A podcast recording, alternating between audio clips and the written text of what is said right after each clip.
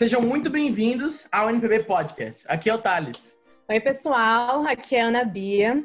Hoje a gente vai falar sobre o famoso International English Language Testing System, ou melhor, o famoso IELTS, que dá bastante trabalho, não é mesmo? E que requer uma preparação aí. Nesse episódio, nós contamos com dois experts de IELTS, a Rosana Modolin e o Thiago Souza. Por favor, se apresentem e contem pra gente há quantos invernos vocês estão aqui no Canadá. Meu nome é Rosana, sou professora de inglês. Eu tô há 12 anos mais ou menos, né, trabalhando nessa área. Como formação, eu sou bióloga e isso pode surpreender muitas pessoas.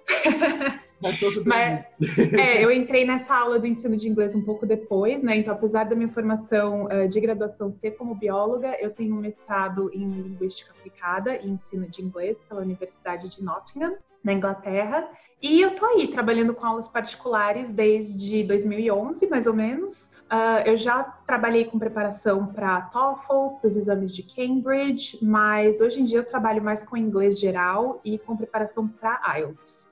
Esse inverno foi o meu segundo inverno no Canadá. Tá sendo ainda, né? Porque ontem mesmo nevou por aqui.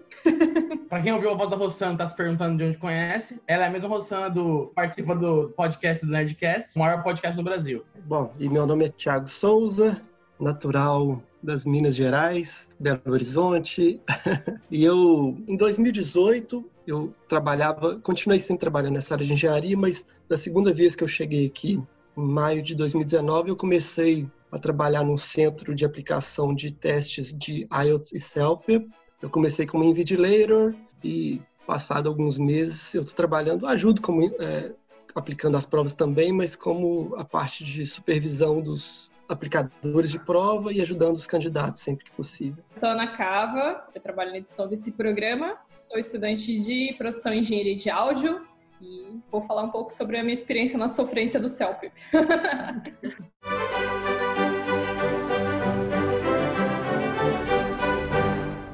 Para quem não sabe, é, o IELTS é uma certificação internacional de proficiência da língua inglesa. É administrado pelo British Council, IDP e o Cambridge Assessment English, ou seja, por instituições de ensino. E o Thales tem uma curiosidade histórica aqui para vocês. Eu não sei se vocês conhecem, mas, mas o British Council foi fundado em 1934 com o nome de British Committee for Relations with Other Countries. Ele foi criado porque a influência britânica estava em baixa e eles queriam promover a cultura britânica mundialmente para criar uma, um ecossistema de, de amizade e estreitar as relações com os países. Porque era essa época que as ideologias políticas extremas, como o fascismo, eh, se alastravam por Alemanha, Itália e Espanha. A primeira sede do British Council foi bombardeada duas semanas após sua inauguração. E ele é, ele é feito em cima de um Royal Charter. Não sei se vocês sabiam disso ou não, mas eu achei bem legal. Não fazia ideia. legal, muito legal. No site ele fala, foi criado para combater o fascismo. Bom, atualmente, de acordo com o site do IELTS, é, existem 1.200 centros de aplicação globalmente, 10 mil organizações ao redor do mundo aceitam e confiam né, no, no IELTS, e 3,5 milhões de testes foram realizados o ano passado. A gente sabe, para a gente começar, que existem três principais, eu acho, e aí vocês complementam, funções do IELTS, né? Para estudo, para trabalho e para imigração. Eu gostaria que vocês começassem explicando para gente um pouquinho a diferença entre o academic e o general, entre os testes. Eu acho que a principal diferença entre o IELTS General Training e o academic é o propósito deles, né? Então, o General Training, ele é mais aceito para imigração, para trabalho. Na verdade, é o único que é aceito para imigração, né? Se você tentar apresentar a nota do acadêmico, eles não aceitam para imigração. Uh, e o contrário é válido na maioria das vezes. Se você tentar apresentar o General Training para tentar estudar numa faculdade, não vai funcionar. Eles vão te pedir o acadêmico. E o que muda é, são principalmente duas sessões da prova, né? O Writing e o Reading. Porque o Listening e o Speaking, eles são os mesmos independente da modalidade que você faça. A gente começou a falar sobre o motivo que você vai fazer a prova, né? Então, como nosso foco aqui é Canadá, então é basicamente a IELTS e CELP. Esses são os dois uh, exames que são reconhecidos pelo governo do Canadá para questões de imigração. E com relação a universidades ou colleges, eu diria que o TOEFL e o, e o IELTS Academic são os mais aceitos. A gente também tem o Duolingo, não sei se vocês ouviram falar, eles lançaram uma, um teste também online para ser utilizado. Então, dependendo da instituição, eles podem aceitar ou não. E o IELTS também criou um. Não é um IELTS acadêmico, mas é um, um formato parecido. É o IELTS Indicator. Isso, Indicator. Uhum. É, que também você pode fazer da sua casa, pode ter o resultado, mas é sempre importante consultar a instituição para verificar se eles estão aceitando. Né? É, isso parece que está sendo feito um pouco de forma experimental, né? Tanto que eles Sim. só vão abrir as inscrições para o IELTS Indicator a partir do dia 22 Exatamente. de abril. 22 de abril. É, mas quem precisar, quem estiver dependendo só disso para poder ir para a faculdade ou não, pode checar com a instituição se eles aceitam e se eles aceitarem é uma opção válida. Você vai fazer a, a, as quatro partes da prova como você faria no computador. Porém, a, o certificado ele não vai ter o mesmo valor do exame original, né? Ele vai ser só, só um indicador da sua proficiência.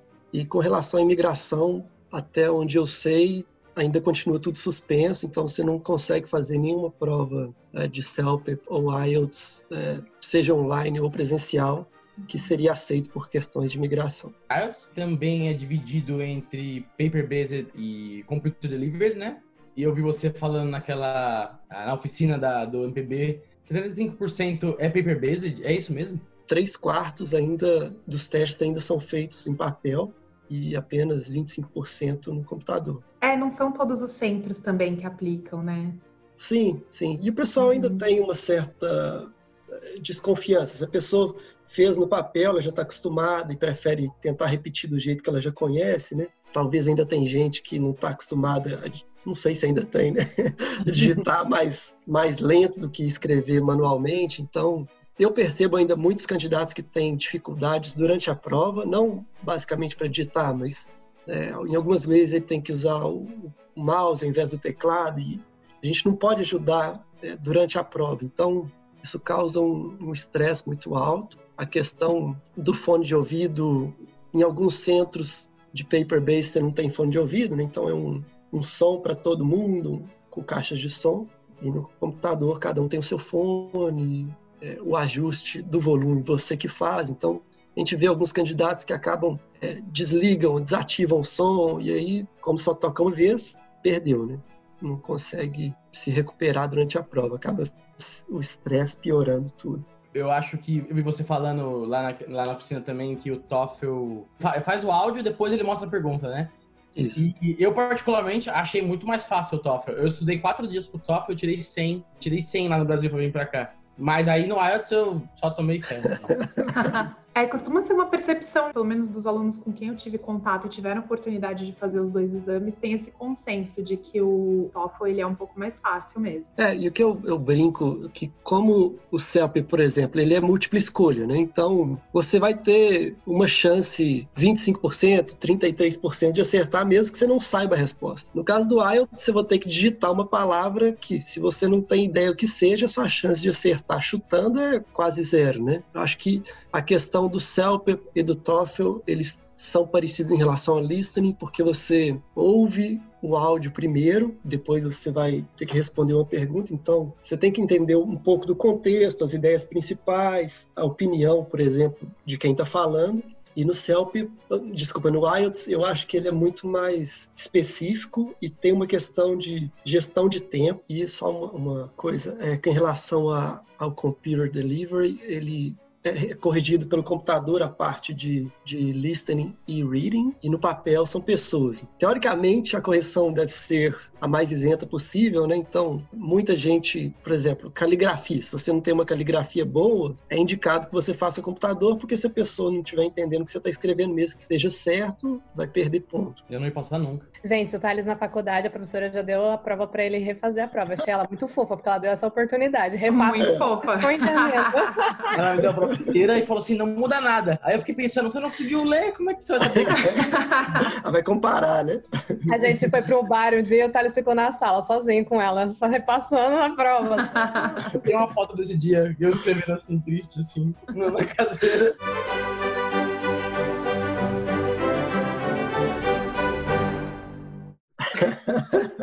Bom, só, só a questão da pontuação. O arredondamento é 0,25. Então, por exemplo, se na sua nota você tirou no writing, após toda a correção do, do examinador. Você tirou 6,25, a sua nota vai para 6,5. Se a sua nota for 6,24, a sua nota vai para 6. Essa, uhum. Esse é o arredondamento é, da prova. Então, por exemplo, a nota mínima para a imigração, para você aplicar para o Express Entry, é o conhecido CLB 7, né? que seriam as notas do IELTS todas no mínimo 6, você teria que acertar 26, 23 questões no listening, de 40, e no reading você teria que acertar no mínimo 30.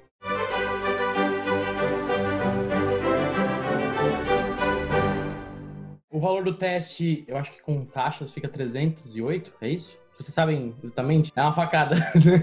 Não, a, última informação que eu tenho era 319, é, o CELP 280 e o TOEFL é 200, e o IBT, que tem vários, vários tipos de, de TOEFL, né, mas o de computador é 245. Tem uma validade de dois anos, né? Se eu não me engano. Isso. Existe algum limite de tentativas? Não, não existe um limite de tentativas. E esse, na minha opinião, humilde opinião, é um erro comum de muitos alunos de fazer a prova, eh, não conseguiu a nota, já marca para daqui a 15 dias fazer uma prova novamente. Se o problema no dia da prova foi de repente só nervosismo, então talvez fazendo a prova de novo você consiga a sua nota. Mas se você ficou aquém por conta de um ponto, é muito pouco provável que fazendo essa prova de novo 15 dias depois você vai conseguir uma nota um ponto maior, se a questão for o seu nível de proficiência. Então, muitas vezes é melhor você fazer com tempo maior, assim, você faz a prova, se você ficou um ponto abaixo ou mais uh, da nota que você precisa, o ideal seria você passar mais um tempo estudando e fazer a prova, não sei, talvez dois meses depois, três meses depois, para de fato notar uma diferença. Em relação ao, ao, meu emprego, eu espero que todo mundo faça muitas provas, mas eu fico, eu fico, eu tô brincando, eu fico triste de. Eu até tento conversar com os candidatos, se não tiver gente perto para me xingar que eu não posso fazer isso, mas para tentar entender, né? Por que, que ele está refazendo a prova tão rápido? Porque na nossa mesa de conversa que a gente teve, ou mesa redonda, eu falei um, um fato que é real, né? A média de quantidades que o candidato refaz a prova no IELTS são três vezes. Isso não quer dizer que na terceira vez ele tirou a nota que ele queria, ele pode desistir no meio do caminho né, e ir para um, um outro tipo de prova. E o pior caso foram 46. Então, para mim, se a pessoa está fazendo a prova muitas vezes e não está tirando a nota que precisa, tem alguma coisa errada. Para mim, tem algumas áreas do conhecimento, vamos chamar assim, que afetam muito a sua prova. Então tem essa questão do nervosismo, tem a questão de agilidade, o quão rápido você consegue ler, que você consegue responder, que você consegue escrever ou digitar. Claro que isso afeta a questão do, da sua proficiência no inglês e o conhecimento da estrutura da prova. Então, para mim é um somatório que vai ajudar ou não a você tirar a nota que você precisa.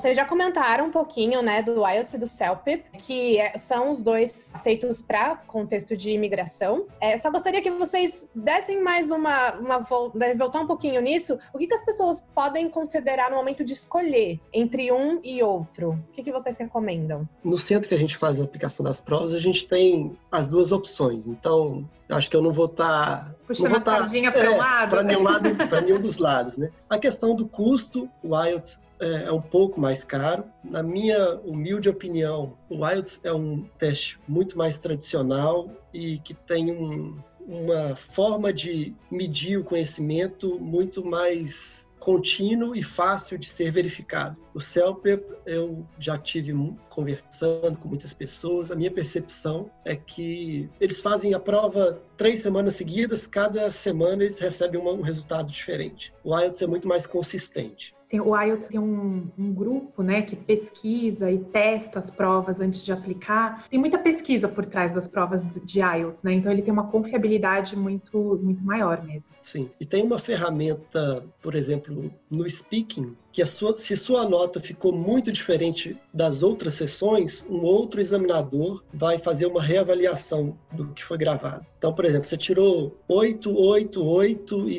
2 no speaking. Alguma coisa está estranha. Então, eles vão é, reavaliar essa, esse speaking de vocês. Então, tem uma opção ou uma chance a mais de evitar algum erro. no meu histórico que eu conheço, a parte mais desafiadora em geral. Claro que cada candidato tem as suas os skills diferentes, né? Mas o writing, a parte mais desafiadora no IELTS e no CELP é o speaking. Dependendo do que o candidato tenha mais, mais capacidade ou que ele tenha, esteja tendo mais dificuldade em alguma prova, ele pode tentar escolher de acordo com isso. No CELP, o speaking vai ser com computador, então se você tem algum tipo de vergonha ou dificuldade de conversar com uma pessoa que você não conhece, talvez seja mais fácil ir para um computador. Eu acho que é interessante você ter um feedback de uma pessoa, mesmo que os examinadores sejam instruídos para não darem nenhum tipo de feedback. É normal, né? Pessoas são indivíduos, são humanos, então ela acaba mexendo a cabeça positivamente ou não. Se você estiver falando muito, ela vai acabar começar a mexer, senta, mexe na cadeira. Claro que uma hora ela vai te cortar, mas ela vai começar a mexer, tentar te dar alguma dica para você tentar finalizar, né, concluir o seu pensamento. Mas cada um vai ter a sua a sua conclusão, né? É difícil falar. Eu, na minha opinião, nenhum dos dois eu posso falar que é mais fácil. Uma experiência é, pessoal, que eu já fiz os dois testes. Eu achei a prova do CELP mais fácil. Eu fiz com uma diferença de um mês entre os dois. Mas a minha nota do IELTS foi melhor. Mesmo eu achando a prova mais fácil, o meu resultado foi pior. No caso, especificamente do speaking. Em relação ao speaking do IELTS, geralmente quando os meus alunos perguntam se é melhor fazer IELTS ou TOEFL, por exemplo, no caso de, de ir para uma universidade, esse é um dos pontos que eu sempre levanto. Você se sente confortável falando na frente de um computador para uma máquina ou você precisa de uma pessoa ali do outro lado? Então, geralmente esse é um critério que ajuda os alunos a decidirem. Não, tudo bem, eu tô de boa falando com uma máquina, então de repente vai para o TOEFL ou não, eu preciso falar com alguém, então faço IELTS IELTS, porque você vai ter alguém ali. E como você disse, os, os examinadores são instruídos a não interagirem, porém, eles podem te dar alguns indicativos durante a, o speaking. Tanto que eles têm ali no script deles, se você der uma resposta muito curta, no script do examinador tem ali um why. Então o examinador vai falar, você respondeu, ah, você prefere praia ou campo? Ah, eu prefiro praia. Aí você fica quieto. Então o examinador tem ali no script dele um why, que aí ele pode falar para você, né, ter aquela Isso. você saber que precisa desenvolver um pouquinho mais. Então é pode ser que ajude, né? Você quer falar da sua experiência, Ana? Porque acho que vale a pena falar que todo mundo tá junto, porque quando eu fiz o TOEFL também, a hora que eu vi que tava todo mundo junto, todo mundo tem que falar ao mesmo tempo, eu falei, eu tenho que correr o máximo possível para chegar no speaking antes de todo mundo. E quando eu cheguei antes de todo mundo no speaking, a hora que eu comecei a falar, todo mundo, eu vi todo mundo olhando para mim assim, ó, tipo, pra onde eu tava, porque eu tava, eu comecei a falar do meio de todo mundo. Mas eu tive que correr para chegar até lá. Porque você não queria ser atrapalhado pelo pessoal, é isso? Eu queria ser o primeiro ah. a chegar no speaking. Pra uhum. não. Todo mundo falando junto, depois que passou o speaking eles começaram a falar e eu tava outra coisa, nossa, tava uma bagunça que eu não conseguia ouvir. Nem o que eu tava fazendo quase direito. Eu fiz tanto o CELP quanto o IELTS, e para mim, justamente a questão da prova do speaking foi a maior diferença. O CELP eu fiz depois, já que no Canadá e o, o IELTS eu fiz no, no Brasil. O CELP foi, para mim, foi muito difícil o teste de speaking, porque fiz uma escola de inglês que tinha mais de 30 pessoas na sala fazendo ao mesmo tempo e era uma, era uma baia do lado da outra. Então, assim, falar com o computador, pelo menos para mim, não é um, um grande problema, assim. O maior problema é que eu achei o áudio muito longo. É um áudio falando sobre uma situação, te descrevendo uma situação sobre a qual você vai falar. E depois disso, logo em seguida, começa a gravar o seu áudio, você tem que falar por um minuto e meio sobre aquele assunto. Então, você tem que ouvir uma quantidade muito grande de informação, tem que processar, mas você já tem que começar a falar em seguida. Eu sou o tipo de pessoa que eu não consigo ouvir e anotar ao mesmo tempo. Para mim é muito difícil, eu sempre perco alguma coisa. Então, eu tava só ouvindo. Aí, quando eu começava a falar, eu fiquei muito preocupada de estar tá atrapalhando as outras pessoas, porque o meu marido estava fazendo a prova atrás de mim, na outra baia, e o fiscal já tinha batido no ombro dele umas duas vezes, dizendo que ele estava falando muito alto e estava atrapalhando os outros alunos. E daí eu estava nessa de lembrar o que o áudio tinha falado, e eu tinha que falar em seguida, e eu estava tomando cuidado para eu não falar muito alto. E nisso ficaram umas pausas super longas. Quando tu deixa uma pausa muito longa no self, tu automaticamente perde ponto. tu não pode deixar muito espaço entre as palavras. E nesse ponto eu acho o IELTS muito mais fácil, justamente pelo fator humano, porque a pessoa que estava ali, eu senti que ela era um pouco mais uh, forgiving, ela tinha um pouco mais de consideração, paciência, ela via que ela considerou assim o nível de nervosismo. Então, se eu fizesse uma pausinha maior, como falou, assim, tem como tem um script, ela vai fazendo perguntas para te ajudar a seguir a tua linha de raciocínio. É, e se tu para um pouquinho para pensar, se não for muito tempo, mas tu pode dar uma respirada antes de falar e tudo no CELP, assim, ficou poucos segundos sem falar nada, você já começa a perder ponto. Então, nesse sentido, eu achei o IELTS no speaking muito mais fácil. Se eu tivesse que fazer de novo a prova, eu faria o IELTS especificamente por causa do speaking, apesar de as outras modalidades eu achar que é um pouco mais complexo. O meu marido, quando ele não passou no CELP por causa do speaking, ele não conseguiu nota mínima para imigração, e daí ele foi fazer o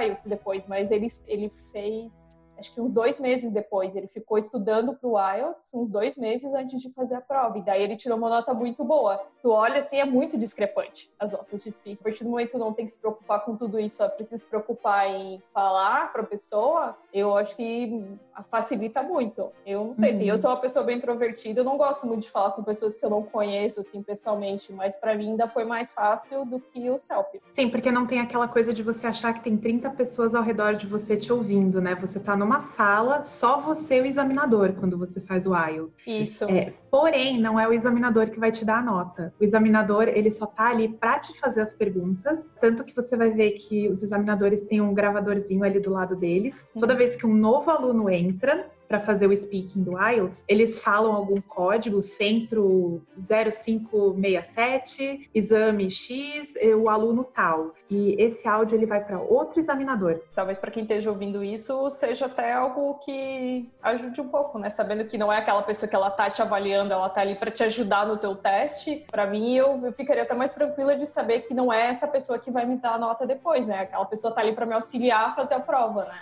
Com relação aos examinadores, no nosso caso, quem faz a avaliação e dá a nota são os, os examinadores que aplicaram o speaking. Os próprios? É. Nossa, é isso. Essa é uma informação nova para mim. É, porque eu, eu, também entro com a, eu sou uma das pessoas também que posso entrar com, a, com o resultado, né? Então, depois que eles finalizam todo o teste, eu faço a conferência, a gente verifica se tem algum, alguma correção que eles fizeram, né? Das notas para garantir que não tem nenhuma dúvida, né? Porque a gente depois tem que escanear e, e, e submeter para caso eles, o IELTS, as instituições devidas, né, no caso o IDP, queira fazer uma, uma auditoria, tem tudo isso para uhum. comparar. Então a gente já entra com a nota, em alguns casos, até no mesmo dia. Então, na verdade, a gravação é mais para propósitos de auditoria ou se isso. a pessoa pedir revisão de nota, porque aí vai ser mandado para um outro examinador. Isso. Ou caso aquilo que eu comentei antes, todas as notas das outras sessões estejam similares e o speaking seja muito diferente, hum. tanto para baixo quanto para cima, né?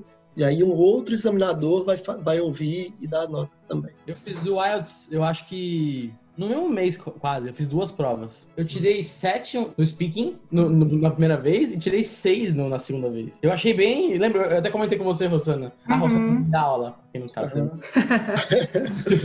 eu não sei se vamos falar isso agora. Um, um porém que eu acho que, que pode ser levantado é que as duas partes a primeira parte é uma parte mais geral para quebrar o gelo, e as outras duas partes elas são de um tema semelhante, né, Rosana? Uhum. É, você vai na segunda parte você vai ter dois minutos para falar é, e na terceira normalmente o assunto é linkado com a segunda parte. Então, se você não tem um conhecimento suficiente, eu até brinco. Se me perguntarem sobre artes, eu vou passar aperto porque eu, eu não tenho um vocabulário suficiente Bom, poderia ser muito melhor, né? Em relação a artes. No caso, então, se você não sabe, a chance de você tirar uma nota não necessariamente tão boa no speaking vai ser reduzida. No CELP, como você tem oito partes que não necessariamente têm a ver, então essa parte aqui você vai falar, descrever uma, uma imagem. Nessa outra é uma, uma conversa entre duas pessoas, você vai falar o que, é que eles acham. Então,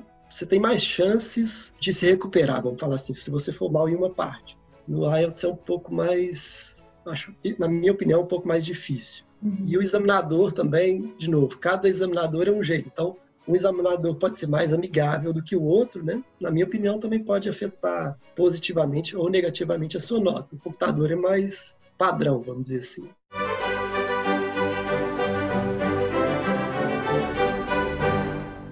Eu queria que vocês explicassem o que é o CLB 9 e o que ele faz com a imigração. Ele só para vocês explicarem isso, porque todo mundo, acho que todo mundo ouve isso, né? CLB 9, CLB 9, CLB 9, mas que, em que consiste o CLB 9? Do lado um pouco mais técnico, assim, né? É, CLB significa Canadian Language Benchmarks. É um sistema criado aqui no Canadá, basicamente para decidir qual a sua proficiência. Então ele vai de 1 a 12, e aí o que a gente tem que fazer é geralmente uma equivalência do CLB com com a nota do IELTS, porque eles não têm a mesma escala. Então, o CLB vai até 12 e o IELTS vai até 9. Então, hum. quando a gente fala CLB 9, a gente quer dizer que você precisa tirar 8 no listening, no IELTS, e 7 nas outras habilidades. Se você tiver entrando no pool do Express Entry, você conseguir um CLB 9 ao invés do CLB 8, pode te garantir até 30 pontos a mais na sua pontuação do Express Entry.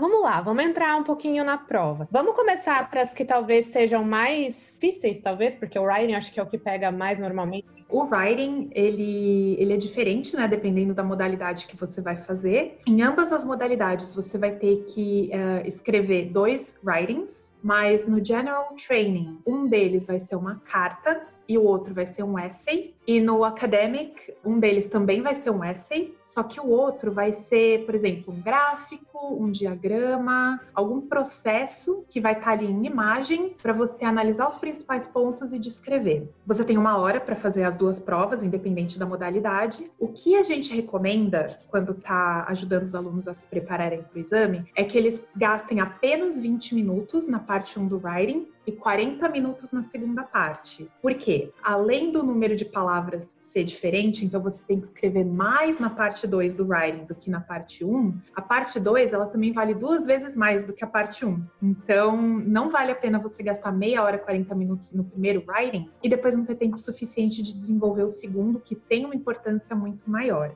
A questão do writing, a gente, durante o script que a gente lê antes da prova, a gente também comenta que vocês devem utilizar 20 minutos para primeira parte e 40 para a segunda. Você pode escolher começar pela parte 2 e depois fazer a parte 1. Então, você pode mudar durante o teste, não tem problema nenhum. Você pode definir a sua estratégia de acordo com o que é, você acha melhor. Eu acho que faz sentido começar pela questão que vale mais ponto, porque se no final você tiver menos tempo para finalizar a parte 1, o dano será menor. E a gente conhece, mas já existe uma estrutura mais ou menos definida da primeira parte que fica um pouco mais fácil de você escrever. E eu, eu percebo que que a maioria dos candidatos tem uma dificuldade muito grande em relação ao tempo para o writing. Então, se vocês puderem treinar utilizando um tempo até menor, ah, eu vou, ao invés de 60 minutos, eu tenho 50 minutos. Durante os seus treinamentos, é, vai ser muito melhor durante a prova, o teste real, se você tiver um tempo para conferir tudo que você escreveu, do que você colocar o ponto final e acabar o tempo dessa tela quando você não tem mais tempo de verificar nada. Uma coisa que eu comentei na nossa mesa redonda que a gente fez anteriormente, aparece o tempo no topo da tela, na parte central, e aparece em minutos. Então, o último minuto vai aparecer um minuto e o seu tempo vai acabar, a tela vai mudar, você não consegue mais digitar. Mas se você coloca o cursor do mouse em cima desse tempo, vai aparecer tempo em minutos e segundos que está faltando. É uma dica que eu acho importante. Se você achou um erro que você acha importante corrigir, mas está faltando um minuto, mas você não sabe se são 59 segundos ou 5 segundos, eu vejo muito candidato, ah, eu, vou, eu preciso corrigir. Ele apaga e começa a digitar, só que aí o tempo acaba. Então, era melhor o que estava escrito antes, mesmo que com uma, uma letra errada do que uma coisa que vai ficar sem sentido. Né? Sim, isso na, na versão do computador, né? Isso. Na versão de papel, é, é um requerimento, né, para você ser uma sala que meet os standards, né, do IELTS, tem um relógio. Então, sempre vai ter uma forma de você controlar o seu tempo, mesmo que você não tenha o seu relógio. Inclusive, é porque não pode, né, entrar não mais pode. com o relógio. Isso. É, e isso que o Thiago sugeriu de você tentar fazer a sua prova em um tempo menor é super importante, porque você ter esse tempo a mais para revisar o seu writing acaba sendo essencial. Erros muito comuns, spelling. Então você escreve lá suggestion com um G só. Se você tem cinco minutos para revisar aquele writing depois, é quase certeza que você vai conseguir pegar aquele suggestion com um G só. Outro erro que eu costumo sempre recomendar que os alunos revisem, se eles tiverem tempo depois de escrever, é o que a gente chama de subject verb agreement, que é o sujeito concordar com o verbo. Por exemplo, você escreveu lá a person believe, e aí você terminou o writing, aí você volta lá, putz, a person believes. Aí você lembra lá de colocar o Szinho no final. Uh, isso são erros muito comuns que a gente na pressa acaba não se dando conta na hora que escreve, mas quando volta para revisar você acaba pegando. Inclusive esse é um treino que vocês podem fazer quando estiverem praticando para prova. Escrevam o writing, voltem procurando especificamente por esses erros para já ir treinando o olho de vocês, para vocês chegarem na prova já sabendo o tipo de erro que vocês cometem e, e onde que vocês podem buscar uh, esses erros, se eles existem ou não na sua composição. O que eu fazia, que normalmente eu desligava corretor automático hum, uhum. no computador, por exemplo, fazia a minha essay e eu tentava identificar os meus erros, né? Porque corretor automático vai ficar aparecendo, ah, então fica mais é, viciado, né? Não vai uhum. deixar você fazer esse treinamento de identificar os, os erros que você cometeu. Sim, sem dúvida, é. Tem... É. E é claro que a, a, partir do momento que você acha que começa a achar que você está mais preparado, a ajuda de um profissional qualificado é extremamente essencial. É, a gente divide as habilidades entre produtivas e receptivas. As receptivas são o listening e o reading, que são coisas que chegam até você. Então, essas duas habilidades você consegue trabalhar de forma mais independente. Porém, para as habilidades produtivas, que são o speaking e o writing, é mais importante, é mais interessante você ter um feedback. Se você não tem a oportunidade de estudar com o professor, chama um amigo que tem um inglês super bom e fala: olha, vamos treinar aqui esse speaking e se eu cometer algum erro, você me fala. Então, já dá para ir treinando dessa forma. E outra coisa que ajuda muito pro writing é você saber o que é esperado de você no exame. Então, eu sempre falo para todos os alunos, todos os meus alunos têm, você tem, né, Thales, os band descriptors.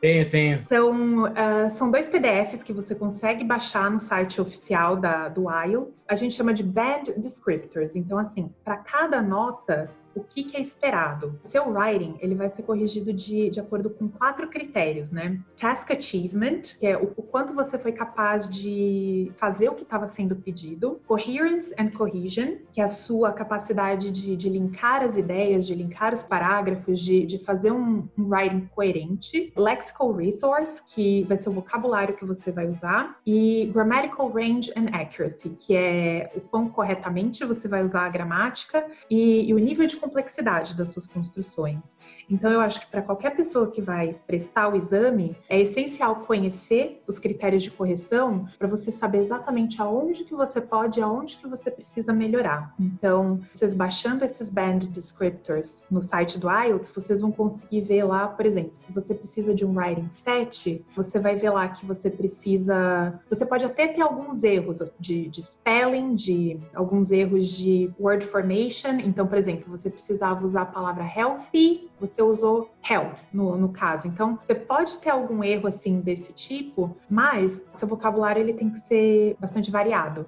Então, vocês lendo esses band descriptors, vocês vão saber exatamente o que é esperado de vocês uh, em cada um dos critérios, e isso ajuda muito a você saber o que escrever, né? A saber o que, que você precisa produzir. A Rosana teve toda a paciência comigo de me explicar e até o formato da prova ficar na minha cabeça, né? Acho que é bom a gente falar um pouco disso, que tem um formatinho no... Eu queria perguntar mais uma coisa em relação a isso, porque eu vi você falando, Thiago, que se a pessoa não escrever 50 a mais do que pediu, já perde um pouco de nota, né? Eu não sei se você queria comentar isso. Não existe um número específico. Existe essa questão de número mínimo de palavras. Para a primeira parte são 150 palavras, como você comentou, para a segunda parte são 250 palavras. O que acontece normalmente quando o candidato escreve 150 palavras no ponto, eu percebo que normalmente as piores notas foram candidatos que escreveram muito próximo, não, não menos, né? Porque aí com certeza vai perder ponto, mas ele escreve só o mínimo, então ele não escreve, como a Rosana falou, uma variedade ampla de vocabulário, não conseguiu demonstrar é, tudo isso. Mesmo que seja muito objetivo, cada pessoa tem uma forma de escrever. Se você não consegue detalhar um ambiente, por exemplo, ah, esse ambiente, esse quarto é um quarto pequeno, é um vocabulário pobre, né? Se você conseguir detalhar é um ambiente amplo, bem iluminado, é, a pintura, você consegue descrever com mais detalhes, a chance de você conseguir uma nota boa é muito maior. O máximo de palavras que eu já vi um candidato escrevendo foram, para parte 2, foram 1.400 o quê? Quê? É, era um candidato da Irlanda, ele tirou 8,5 nesse caso.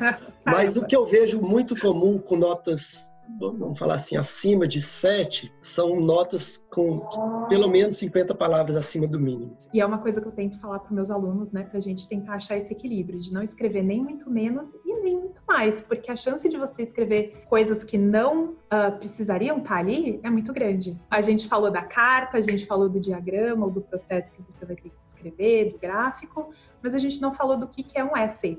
Então, o que a gente tem que produzir nessa segunda parte do writing é basicamente uma redação que expõe a sua opinião a respeito de algum tópico. E serão tópicos, enfim, dos mais diversos. Muita gente acha que a melhor punição para criminosos é que eles fiquem na cadeia. Outras pessoas acham que eles deveriam fazer trabalho comunitário. Então, expõe a sua opinião com exemplos relevantes. E é isso que você tem que fazer. Eu acho que é legal que você tenha falado isso. A gente passou pelo Brand Descriptor eu ia perguntar isso do, dos temas e assuntos comuns, né? Eu acho que gira muito em torno de problemas da, em forma geral que afetam a sociedade, né? Meio ambiente, né? Acho que é um, é um tema bem. Meio ambiente, uhum. educação, uhum. Então são temas gerais, assim. É, é bom dar uma pesquisada. Até porque você precisa das palavras específicas para aquele vocabulário, né? Para ficar, para ganhar ainda mais pontos para no lexical resource, né? Uhum, sim, sim. É. E eu acho que outra coisa muito, muito interessante de falar a respeito do writing é que a sua opinião não importa.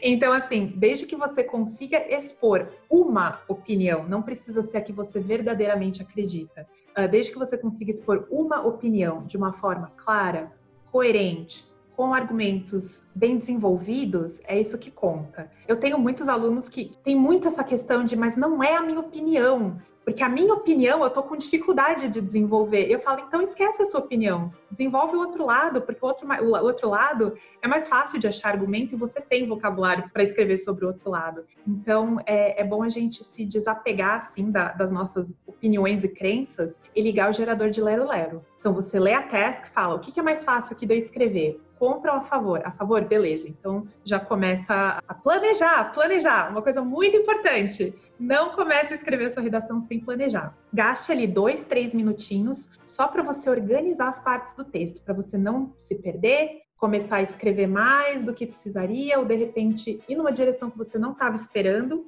porque isso pode comprometer o writing, uh, você pode não conseguir finalizar por conta disso, então planejamento é, é essencial. Só uma visão geral rapidinho sobre o CELP uh, do writing. Ele é muito semelhante, são duas partes. Ao invés de escrever uma carta, você vai escrever um e-mail.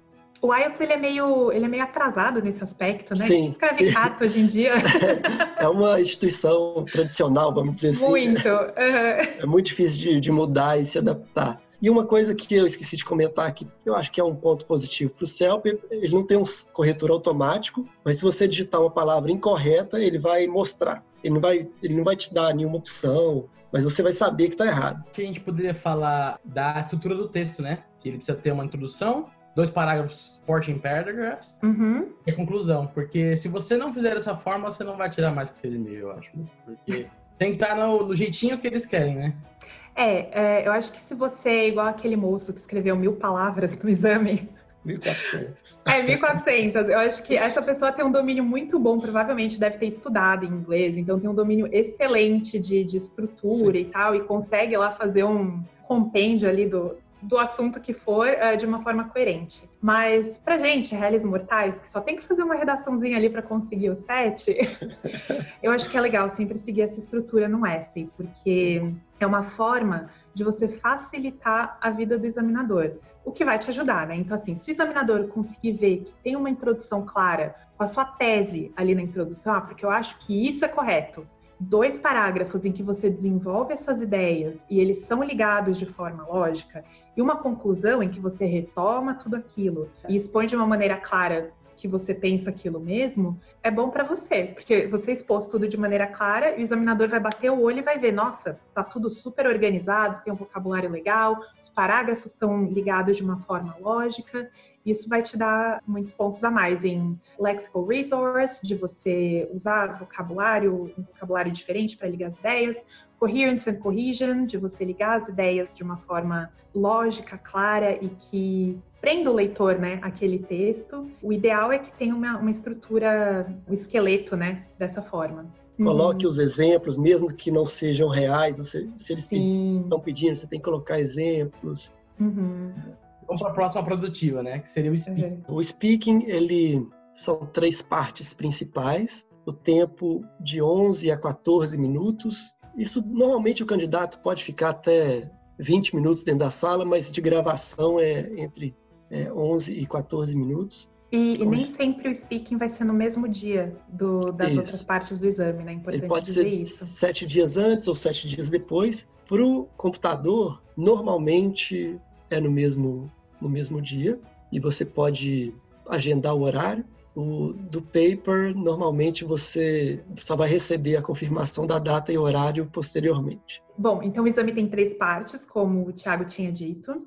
É, geralmente, a primeira parte do exame é, é justamente para tentar. Eu sei que em situação de exame isso é praticamente impossível, mas para tentar deixar o, o candidato um pouco mais relaxado, assim, com perguntas um pouco mais fáceis. São perguntas mais concretas, perguntas a respeito da vida dessa pessoa. Perguntas muito comuns são: você mora numa cidade grande? Você mora numa cidade pequena? Você gosta da cidade onde você mora? Uh, você prefere comer em restaurante ou cozinhar comida em casa? São perguntas que são bem relacionadas assim ao seu dia a dia, a preferências, coisas que você teria maior facilidade, né, de conversar a respeito. Depois de algumas dessas perguntas, a gente pula para a parte 2. A parte 2 é que a gente chama de long term, porque você vai ter que falar sozinho, sem suporte do examinador, durante dois minutos. Então, o examinador vai te mostrar um card com um tópico. Esse tópico tem alguns pontos que você precisa abordar, e aí você tem um minuto para se preparar. Então, você tem papel, você tem um lápis, você pode tomar nota a respeito do que você gostaria de falar. Depois desse um minuto, você tem que falar durante dois minutos. Então, um exemplo: descreva um hotel em que você ficou e que você gostou muito. Aí tá ali, descreva aonde o hotel era, com quem você estava nesse hotel, o que você fez nesse hotel e por que que você gostou tanto desse hotel. Geralmente são esses quatro pontos, né? São não esses quatro, mas são quatro pontos. Então, onde, Pode ser quando, pode ser com quem. No final, você tem que explicar o porquê. Outro exemplo: escreva um livro que você leu muito e que você gostou. Essa, inclusive, o Thales já fez como, como simulado. então, é, descreva uh, sobre o que, que o livro fala, quem são os personagens principais, qual que é a história e por que, que você gostou desse livro. Então, sempre vai ser essa estrutura. O ideal é que você fale durante dois minutos, mais uma experiência pessoal. Uh, eu fiquei muito nervosa no dia do exame. É aquela coisa, gente. Apesar de ser professora, né, eu estava no lugar de candidato quando eu fiz o exame. Eu, assim, eu não lembro sobre o que, que eu tive que falar, mas eu lembro que eu falei muito rápido. Eu provavelmente terminei o meu speaking em menos de um minuto e meio. A examinadora ficou olhando pra minha cara e eu olhando pra cara dela. Ela falou: tem alguma coisa que você gostaria de adicionar? Aí eu falei, opa, falei muito pouco. E aí eu, porque eles têm essa liberdade, eles Sim. podem, né, caso você tenha falado muito pouco, perguntar se você quer adicionar alguma coisa. Aí eu peguei, falei um pouquinho mais. E aí a parte 3, ela costuma ser a parte mais complexa, porque ao passo que a parte 1, ela é bem mais concreta, vida real, a parte 3 ela fala sobre conceitos mais abstratos. Se você teve que descrever um livro na parte 2, provavelmente vocês vão discutir literatura na parte 3. Então, assim, como é o hábito de leitura com as crianças do seu país? Você acha que elas leem muito? Você, acha que elas leem pouco? O que, que a gente poderia fazer para encorajar as crianças a lerem mais? Isso são questões reais de, de exames passados, que eu estou dando como exemplo para vocês. Então, acaba sendo uma discussão em que você tem que elaborar um argumento e, e, de novo, se você não tiver argumento, simplesmente invente um e faça com que ele se torne o seu argumento. e exponha esse argumento da melhor forma possível. É, só para complementar, essa questão dos dois minutos, você não vê se o seu tempo está acabando ou não. Então, hum. esse é um, hum. eu diria que é uma desvantagem do IELTS. No CELP e no TOEFL, vocês você tem o seu tempo definido para falar e você vê o tempo finalizando. Então, você sabe, ó, tá no momento de fazer a conclusão. Eu acho que isso ajuda. Se, você, se a gente pudesse ver o reloginho lá, os dois minutos, se eu preciso falar mais ou menos, iria ajudar, mas no IELTS não tem essa diferença. E no CELP você tem oito, eu comentei anteriormente, você tem oito partes com um tempo para você ouvir ou ler sobre o que você tem que falar, um tempo para você se preparar e o tempo para falar. Muito parecido com o TOEFL, são seis partes, também com o tempo para você se preparar e o tempo para falar. Sempre com o marcador do tempo para você se preparar. Sim, é, e no IELTS é só na parte 2 mesmo que você Isso. pode tomar notas. Nas partes 1 um e 3 você não, não tem muita preparação, né? Lógico, você pode respirar fundo, você fala, ah, well, let me think para tentar ganhar um pouquinho mais de tempo, mas escrever mesmo é só na parte 2 que você tem que falar durante dois minutos. Só para ter uma ideia de como é o teste, você chega na sala, antes de você entrar na sala, a pessoa pergunta já com o gravador qual é seu nome, te chama, vai pedir para você fechar a porta, se sentar, vai conferir o seu passaporte. Eu acho que uma dica legal do speaking, eu me inspirei muito depois no Barney, do How I Met Your Mother, e no Michael Scott, do Office. Porque... Por quê? Pro IELTS? é porque, assim, você tem que deixar... Já viu aquele meme do Palpatine, do Star Wars, que ele fala, let the bullshit flow through you? Ah, sim, então, muito importante. É... Gerador de lero-lero. Exatamente. Você se, se soltar das suas pressões da sociedade ou do, sua, do que você acredita é uhum. pra você falar qualquer coisa ali. Você fica muito mais solto e encare como um personagem, assim. Eu acho que eu daria essa dica, porque. E marquem antes da prova. Se você puderem ter a oportunidade, marquem o speaking antes, porque eu fiz o eu fiz o IELTS e deixei para depois. A primeira vez eu fiz antes e tirei 7, a segunda vez eu deixei para depois e tirei 6. Porque foi tão estressante o writing que no final, assim, a hora que eu terminei de escrever, acabou o tempo. Acabou o tempo e eu tava tão nervoso assim que a hora que eu fui, a hora que eu fui falar com uma pessoa, eu já tava tipo esgotado. Uhum. Então, chega um pouco antes, fala com ele, troca uma ideia com a pessoa e é melhor do que fazer depois, porque depois está muito cansado. Tem uma dica também no teste de speaking. É, para quem está estudando sem o auxílio de um professor, uma coisa que eu fiz aqui com o Jason, ele, tava, ele estudou para o IELTS sem o auxílio de um professor, e o que a gente fazia, a gente conseguiu algum, a gente conseguiu um modelo, né, do speaking, a gente tinha aqui de testes passados, aí eu, eu fiz o papel da pessoa que fazia as perguntas, e eu filmei ele, eu gravei com o celular mesmo, eu gravei a prova fictícia dele de speaking, e ele assistia depois para ver que palavras que ele estava repetindo muito, que pontos que ele estava é, demorando muito para falar, quais partes da prova, um, dois ou três, que ele estava tendo mais dificuldade. A gente fez isso algumas vezes, a gente fazia um, assim a cada dois dias, e daí ele assistia ele mesmo nos vídeos, e isso ajudou bastante a melhorar o, a, a, cadência, vamos dizer assim, da, da fala dele, ajudou bastante no estudo do speaking, porque daí ele fez, ele pegou uma outra pessoa, que no caso era eu, para auxiliar nesse processo, e depois ele mesmo se via no vídeo e, ah, isso aqui não tá legal, isso aqui não tá legal. Uhum. Você não fique muito nervoso de estar tá falando, sabendo que está sendo gravado, né? Mas ele ainda estava falando comigo, ele não estava falando só para a câmera, né? É, vai muito válida essa dica de, de gravar pedir ajuda de outras pessoas para ter esse feedback. Mas muitas vezes eu percebo que para dar aquele salto de um ponto, muitas vezes que a pessoa precisa, aí você vai precisar de uma de um feedback mais de uma pessoa que conhece a prova, né? Não só o conhecimento do inglês, que claro é importante, mas os critérios de como é, se é avaliado, eles são muito importantes. Se a pessoa está muito distante da pontuação que ela precisa, eu recomendaria um, contratar um professor mesmo. Uma coisa que a gente percebe até pelos nossos amigos, que se a pessoa está muito distante da pontuação mínima, para ela estudar por conta própria e atingir essa pontuação fica muito difícil.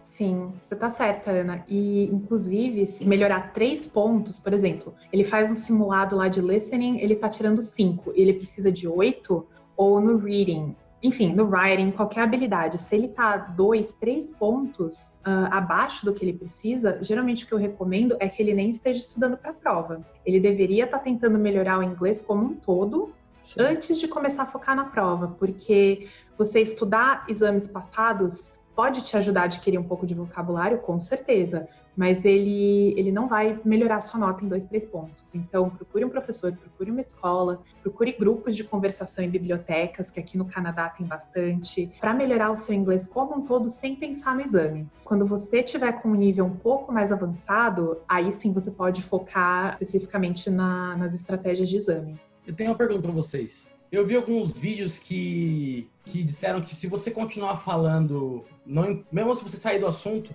e continuar falando e falando bem e, e falando passado, presente, futuro, mostrando que você sabe falar e tudo mais, não importa, ele vai te dar nota mesmo assim. O quão importante é se manter no assunto ou não? Isso, isso tem alguma tem alguma coisa que tira a nota mesmo? Por exemplo, se eu não responder nada do que ele perguntou. Isso eu, eu pego no Task Achievement, talvez, né? Então, na verdade, o, o, speaking, ele não tem esse critério de task achievement. Ele vai verificar, assim como o writing, ele vai analisar o seu vocabulário, a sua gramática, só que ele vai analisar também a sua pronúncia e a sua fluência e a sua coerência. Então, assim, eu imagino que para você ser coerente, você tem que ficar minimamente ali dentro do tópico, né? Do que o examinador é. perguntou. Você não pode, ele não pode perguntar A e você responde Z. Eu não recomendaria que você saísse do tópico. Tiago, é, você tem não, uma, uma, visão um pouco diferente? Não, eu concordo. É isso que eu ia dizer. Assim, os critérios, o Task Achievement não é um dos critérios é, específicos. Mas se você responder uma coisa que não tem nada a ver, é como se pessoa, ah, essa pessoa não sabe nem o que, que eu tô, não conseguiu nem entender a minha pergunta. Então, Exato. É, claro que se você conseguir de alguma maneira começar respondendo a pergunta e tentar mostrar o seu vocabulário dando exemplos, você não vai sair totalmente da pergunta, mas você vai tentar desviar mostrando a sua capacidade. Aí pode ser que você vai conseguir melhorar a sua nota, mas se não tiver nada a ver, eu não acho que vai ajudar. Não. Complicado, é. E até uma coisa que acontece no writing e no speaking. Você perde pontos se você decorar uma coisa. É, os examinadores são treinados para perceber se você decorou uma, um parágrafo inteiro, né? Então, você pergunta, ah, que, que você acha sobre arte? Se a pessoa começa a falar sobre tecnologia, sem parar, sem pô, pensar, ter um tempo para pensar, essa pessoa decorou essa frase inteira e, e, acontece, acontece. Eu já conversei com, com, alguns examinadores e aí ele com certeza vai perder ponto por isso. É uma, uma dica que eu vi na, vendo vários vídeos no YouTube também foi você, você ter algumas frases na sua cabeça para te dar algum tempo. Por exemplo, a pessoa. A frase que eu tinha visto era: Hum, that's a tough one, let me think. Nesse, nesse tempo você já ganhou alguns segundos aí para pensar no que você vai mentir lá e falar, você sabe. Sim. Sim, e aí você já ganha pontinhos assim por você ter esse vocabulário para pedir um tempo para pensar, a sua fala tá coerente. Fica fluido, né? Também. Fica fluido, sim, e isso te ajuda na questão da fluência também, porque um dos pontos que os examinadores têm que levar em conta é assim, a sua hesitation, ela é content related ou language related. Então, quer dizer, quando você para para pensar, é porque você está formulando uma ideia ou é porque você não sabe a palavra? Então, tem como saber. E os, os examinadores vão te dar a nota de acordo com, com a qualidade da sua pausa.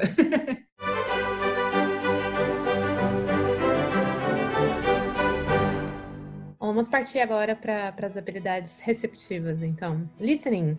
Contem pra gente como é a estrutura da, da parte do listening. Então, é, a gente tem aquele probleminha, né, de você não poder ouvir de novo. então, você vai ter que ler as questões. E eu acho que isso é uma coisa que o Thiago já deve ter presenciado bastante, né? O pessoal não ter tempo de ler as questões antes do áudio começar, né? Você pode falar um pouquinho mais a respeito? Claro, claro. Só, só antes disso, é, listening é a primeira parte da prova, né? Então, Sim. a gente não comentou isso, mas é o listening, reading e o writing. E aí depois o speaking depende de como você agendou, né? Eu diria que normalmente eu acho que é, é válido que o speaking seja o primeiro, que você precisa estar bem atento, né? Então você só vai ouvir uma vez, você tem que responder 40 questões, tanto para o paper-based quanto para o computer delivery.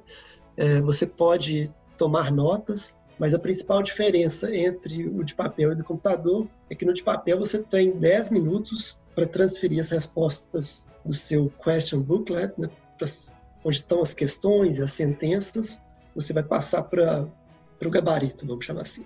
No computador, você não tem esse tempo todo, você tem só dois minutos ao final da prova para conferir suas respostas. Então, a dica que a gente até lê no script é sempre você vai ouvindo e já vai digitando no computador.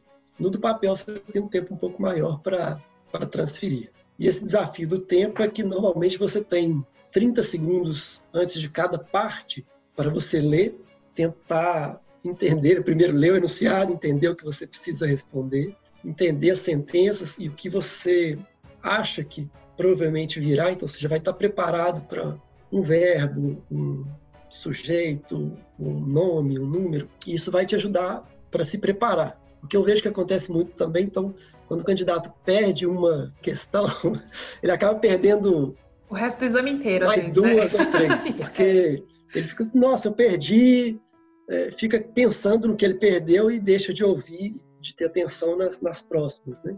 Mas o bom é que é tudo na ordem, então não vai vir, o áudio não vai falar da questão 2 e depois da 1, um, vai ser sempre em ordem. Você comentou de, das partes, né, que a gente tem, que os, alunos, os candidatos têm 30 segundos. Acho que seria legal a gente falar mais ou menos das partes, porque elas costumam ser mais ou menos as mesmas, né? São quatro sessões, né, dentro da, da prova de listening. A primeira é geralmente note take, quer dizer, todas elas são, mas a primeira geralmente vai ser algum tópico que você tem que escrever informações. Então, assim, vai ser um sobrenome, vai ser o nome de uma rua, vai ser um CEP que você vai ter que anotar, número de telefone. Então, geralmente, essas, esse tipo de informação vai estar na, na, na primeira sessão uh, do listening. E acho que coisas muito importantes para você treinar para o exame é spelling. Então, você ouvir como uma palavra é soletrada e conseguir escrever aquilo na hora. Isso costuma pegar muita gente, principalmente por causa das vogais, né?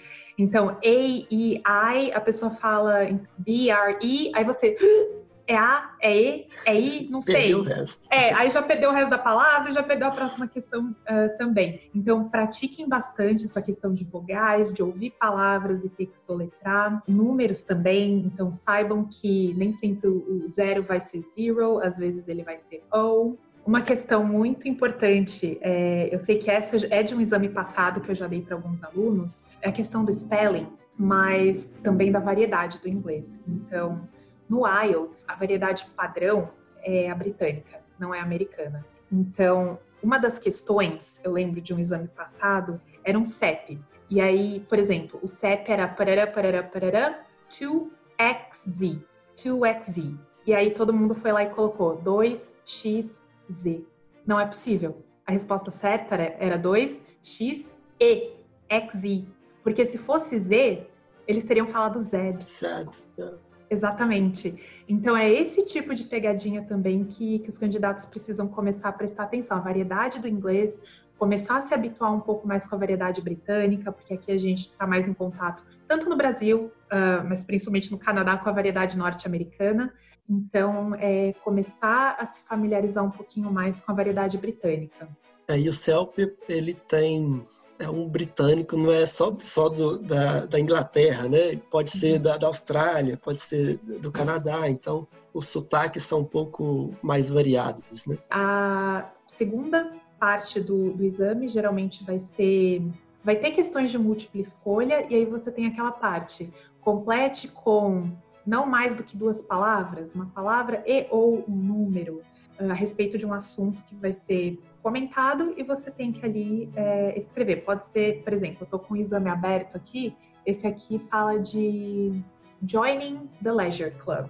Então, para entrar nesse club, tem o Personal Assessment e o Types of Membership. Então, você vai ter que escrever ali os tipos né, da, das memberships, o que, que você precisa para poder participar desse clube. Então, a dificuldade é justamente você ler a frase e ver que tipo de palavra que você precisa, como o Thiago já tinha comentado. A parte 3 geralmente vai ser múltipla escolha e também pode ter algum alguma caixinha para você completar com palavras ou números. E a parte 4, ela costuma ser a, a mais longa. Geralmente vai ser algum especialista falando sobre algum tópico, como se fosse uma lecture, uma palestra, e, e você tem que completar um resumo dessa palestra.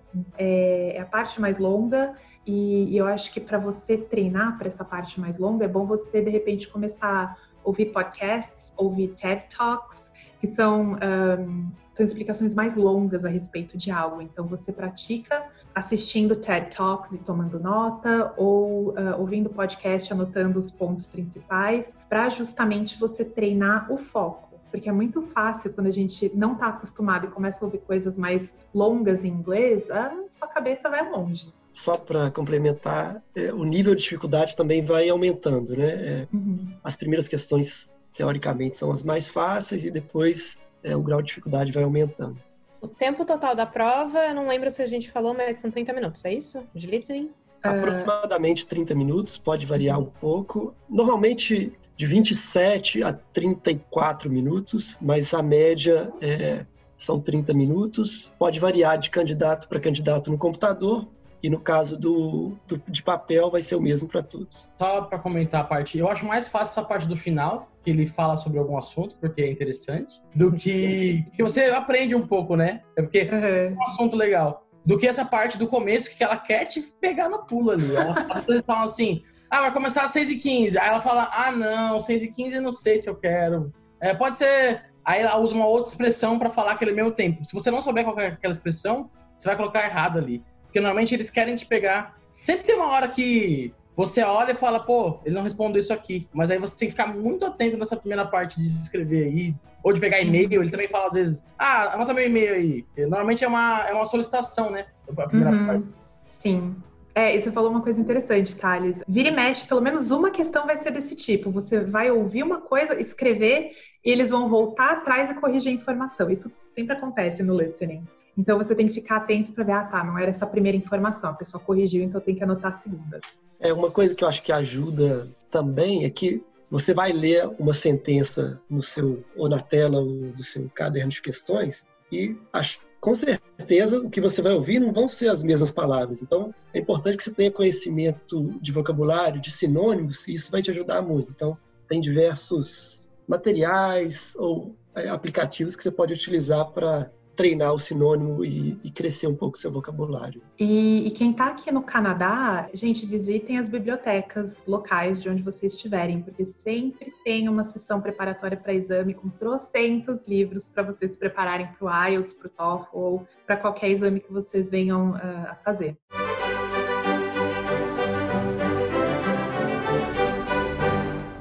Vamos agora para a última parte, que é o reading, que eu acho que é a mais fácil delas todas, para mim pelo menos. Porque você não vai fazer o academic. Mas eu gosto de ter os acadêmicos também, não sei.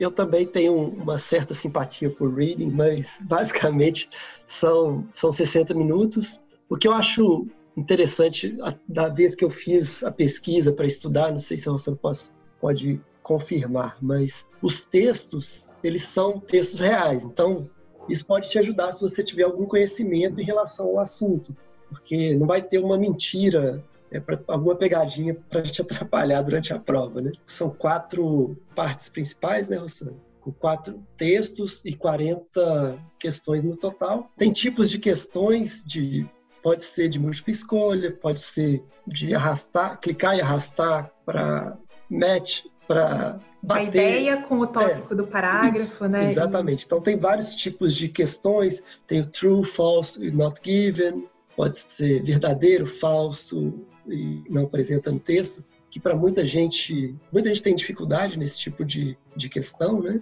Bom, na verdade é diferente o General Training e, e, o Academic, mas os dois têm, na verdade, três textos. E eles sugerem que, que, o aluno gaste mais ou menos 20 minutos em cada texto, né? O que o Thiago falou é verdade, então eles tentam usar textos reais, porém, dá para você sair bem mesmo se você não dominar o assunto, porque muito do vocabulário técnico que eles usam são palavras que você não precisa saber. Então, se você encontrou uma palavra ali que fala de um animal. Você, meu Deus do céu, que animal é esse que eles estão falando?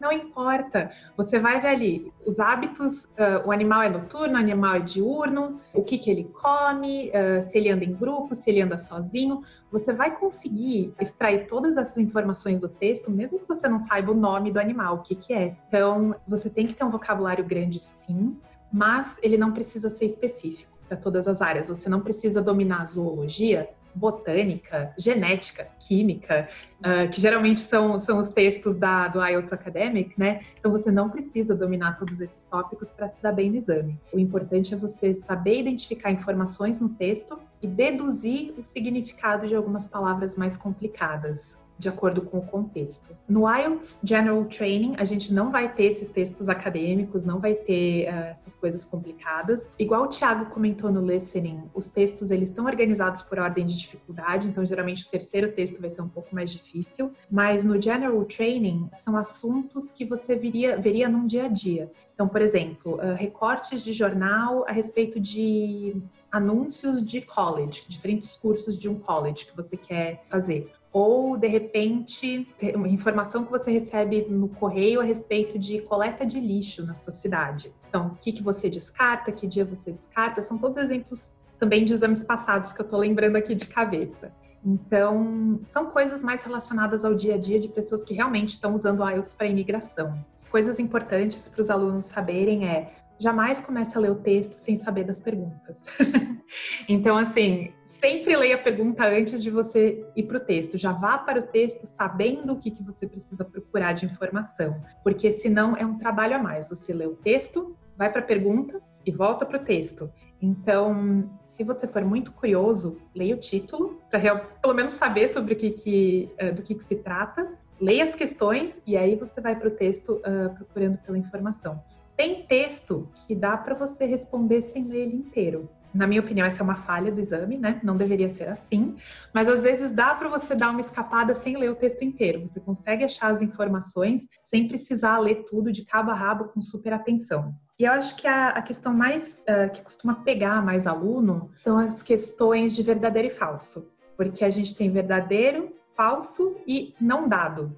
E isso costuma confundir muito a gente, porque a informação é falsa ou ela não está no texto? Eu acho que essa é uma coisa que vale muito a pena focar e estudar bastante para você saber diferenciar. Então, basicamente, o que eu falo para os meus alunos: você consegue sublinhar a informação no texto ou grifar no computador, então a informação ela é ou verdadeira ou falsa. Se ela está ali, mas você consegue contradizer, ela é falsa se você não consegue uh, achar evidência dela ali no texto, você coloca como não dada, que é o not given. Cada pessoa, na minha opinião, vai ter uma, uma técnica que vai funcionar para ela. Então, tem técnicas que o pessoal chama de skimming, de scanning.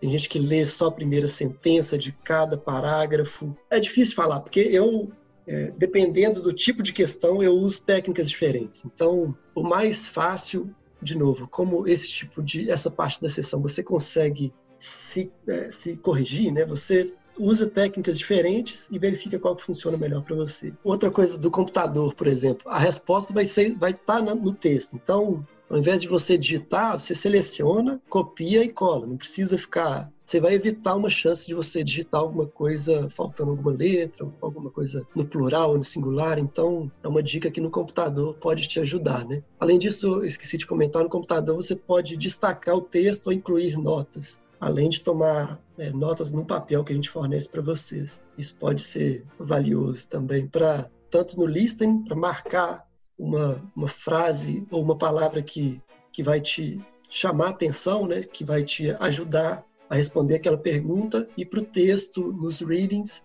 o que está respondendo essa pergunta. Fica mais fácil para você destacar. Gente, obrigada. Tem mais alguma dica, assim, de, em relação ao AIDS, só para a gente concluir? Uma coisinha que eu só preciso de vocês falarem, que recentemente o Thiago participou de uma oficina, a Estela tá tendo, né, vários eventos no NPB. Ela postou, de, tá no, no canal do NPB no YouTube, e no post tem uma série de links que eles foram discutindo materiais e simulados, e, e que tá nesse, nesse post, então vocês podem acessar também e procurar na lupa dos grupos grupos, tanto no, enfim, no Telegram quanto no Facebook, porque IELTS tem muito material, muito conteúdo disponível, então é, é, muito bom, né? Porque as pessoas conseguem se ajudar. Então, assim, se vocês tiverem mais alguma coisa para mencionar em relação ao IELTS e também compartilhar o contato de vocês, falar para as pessoas, Rossanas, para as pessoas te contatarem se elas tiverem, né, a necessidade de um professor, temos uma opção. Primeiro, queria agradecer pela oportunidade, né, de conversar aqui com vocês no podcast. É, é sempre legal ajudar mais uh, brasileiros, né,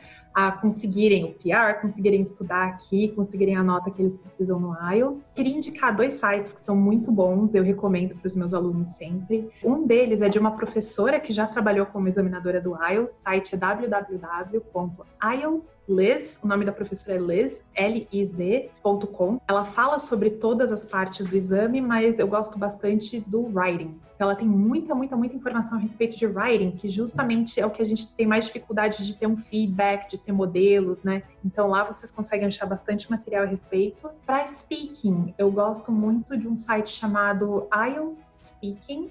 Ele tem dois S's mesmo, vai ser IELTSspeaking.co.uk. Nele você tem diferentes tópicos que geralmente são abordados na parte do speaking e vocabulário que vocês podem usar de acordo com o tema. Então é bom para vocês usarem no speaking, bom para vocês usarem no writing e bom para vocês conhecerem para terem mais facilidade com o reading e com o listening. E quem estiver precisando de uma força, seja para melhorar o inglês geral, seja para se preparar para o IELTS, pode entrar em contato comigo. Tem o meu site que é www.rossanamodolin.com Uh, lá tem um monte de informação a respeito das aulas, de como que eu trabalho e como vocês podem fazer para entrar em contato comigo. Um prazer participar do podcast. Obrigado por, por convidar. Rossana, foi muito legal. Não sou um especialista, mas a gente tenta compartilhar a nossa experiência, né? Eu acho que eu, eu sempre, quando eu vou conversar com algum candidato para tentar ajudar, eu sempre falo que é importante que ele deve, deve conhecer o teste, a estrutura, o tempo, os tipos de questões, praticar o teste. Então, defina uma rotina para você estudar, tenha feedback, tente fazer com um tempo menor do que o, o, tempo oficial e conhecer a sua estratégia. Então, você vai definir a sua estratégia. É, existem diversas maneiras de estudar e de fazer um teste, mas tente encontrar o que, que funciona melhor para você. É, o site da, do IELTS Liz eu acho muito legal, muito funciona muito, muita informação interessante. A gente, eu indico algumas algumas outras ferramentas. Não sei se você conhece, Rosana, Toastmasters. Eu acho que é uma oportunidade para todo mundo falar, né, para se desprender, estar tá muito mais preparado durante o speaking. Então, quem tiver interesse, eu recomendo Toastmasters, que é uma a gente tenta criar uma um ambiente bem receptivo e que ajude a todos os candidatos e é sempre aquele impromptu speaking. Então, é uma forma de você estar se preparar, sempre preparado para responder esses, essas questões que vão aparecer no speaking. Tem um aplicativo que eu gosto muito de celular, espero tudo que eu estou falando aqui, o, o, a Library de Toronto, é tudo gratuito, né? Muito importante. É, chama Elevate. É um aplicativo que você pode treinar diversas competências, tem material de estudo e também é gratuito. Então acho que é válido pessoal quando tiver um tempinho pesquisar. Eu queria agradecer a vocês. Queria falar que, pessoal, se tiverem com dificuldade, a gente chama a Rossana, porque ela é, ela é muito boa. Ela tem toda a paciência comigo de passar, principalmente a estrutura de, de, de como passar uma, uma, uma, ideia coerentemente, né? Então, queria agradecer a Rossana por isso, e se vocês quiserem, se precisarem, ela tá aí. Eu só queria falar que não que tenha foco no IELTS, mas o, o NPB também tem um, um projeto para conversação de inglês, que é o NPB Chats com a Lígia. Então, para quem tiver interesse de praticar o inglês, também pode entrar e participar do grupo. Vocês podem achar mais informações no site do Networking para Brasileiros. Eu sou. Queria agradecer a oportunidade de estar aqui falando um pouco com vocês e desejo boa sorte a todos que estão estudando para o IELTS e se preparem bem, procurem manter calma para vocês dormirem bem antes da prova, é muito importante. Não come feijoada antes do dia da prova, que a gente nunca sabe. Espero que tenha sido bem informativo para todo mundo que está ouvindo. Valeu! Juntos somos mais fortes!